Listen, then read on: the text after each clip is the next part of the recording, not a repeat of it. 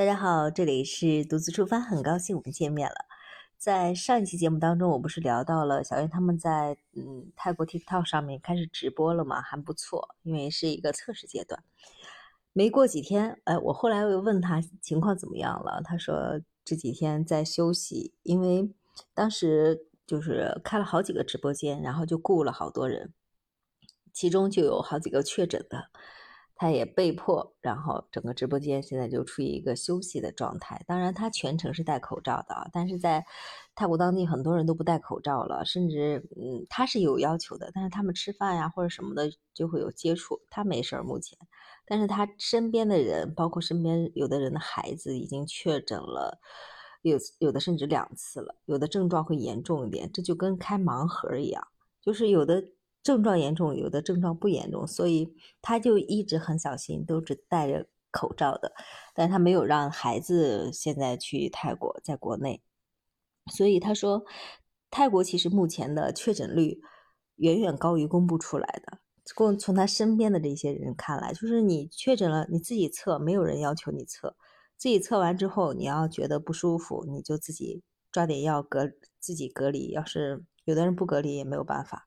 因为现在那边就是特彻底躺平的一个状态，所以他说去了那里的话，就是得只是早晚的问题。但是这个每个人症状又不同，这就是目前的泰国的现状，并不能说哎得了没事儿，或者是得了就怎样。但是每个人身体情况不同，症状不同，包括后期的有没有其他并发症的这个可能性也不一样，所以只能是靠自觉。今天之所以发这个信息呢，是因为我就想着。很多人现在不是要去泰国旅行嘛？因为现在出去都方便了，旅游签呀也方便，回来也没有那么多限制了。还有就是回来的话，隔离政策也放宽了，所以很多人都憋得慌，都想出去玩一下，放松一下。啊，还有一些就是孩子上学，有的要八九月份，有的要去到泰国的。嗯，基于这些原因吧，哈，所以我就觉得还是分享一下吧。泰国目前的现状就是那样子的，大家如果要考虑去的话，一定要做好很好的思想准备。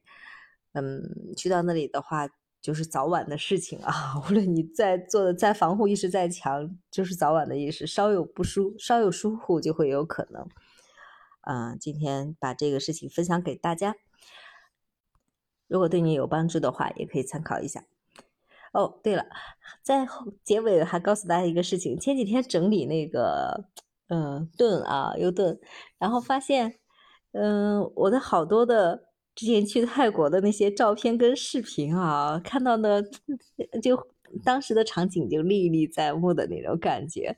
等有时间的话，我把那些照片有的分享给大家，还有大家当时特别问到的一些呃旅行的点呀，还有一些酒店的情况呀，我也可以把照片呃发出来跟大家来互动分享。如果你们感兴趣的话。就留言吧，或者私信我。好了，这期节目我们就到这里啦，拜拜。